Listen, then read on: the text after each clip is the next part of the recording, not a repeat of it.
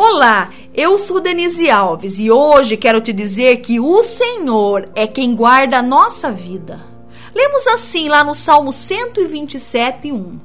Se o Senhor não edificar a casa, em vão trabalham os que a edificam.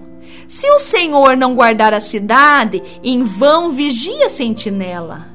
O salmista reconhecia que Deus era a base de absolutamente tudo em sua vida.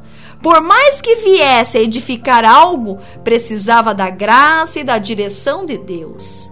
Ele sabia também que, por mais que a sua vida, sua família e seus entes vivessem em segurança, continuariam dependendo do Senhor em tudo, pois Ele é quem edificava a casa e guardava a cidade. Quando reconhecemos a nossa dependência de Deus, passamos a desfrutar as suas incontáveis bênçãos. Quando o louvamos pelos seus feitos, nos tornamos o alvo da sua graça e da sua misericórdia. Não é o dinheiro ou a casa que temos, nem mesmo a saúde, não são os bens que possuímos ou mesmo a capacidade intelectual de cada uma de nós.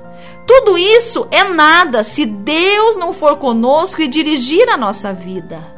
Ao entendermos este maravilhoso princípio, desfrutamos de tudo aquilo que Deus tem reservado para cada uma de nós.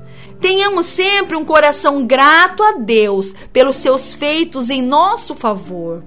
Ele é quem está conosco em todos os momentos da nossa vida. Vamos orar nesse momento. Senhor, obrigada, pois não tenho que fugir dos problemas ou esconder-me com medo.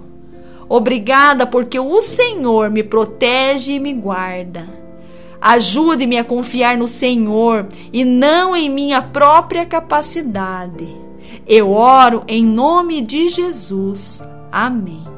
Para ouvir outras mensagens como esta, se inscreva nos canais Mensagens para Mulheres Extraordinárias no Facebook, no YouTube, no Instagram e no Telegram.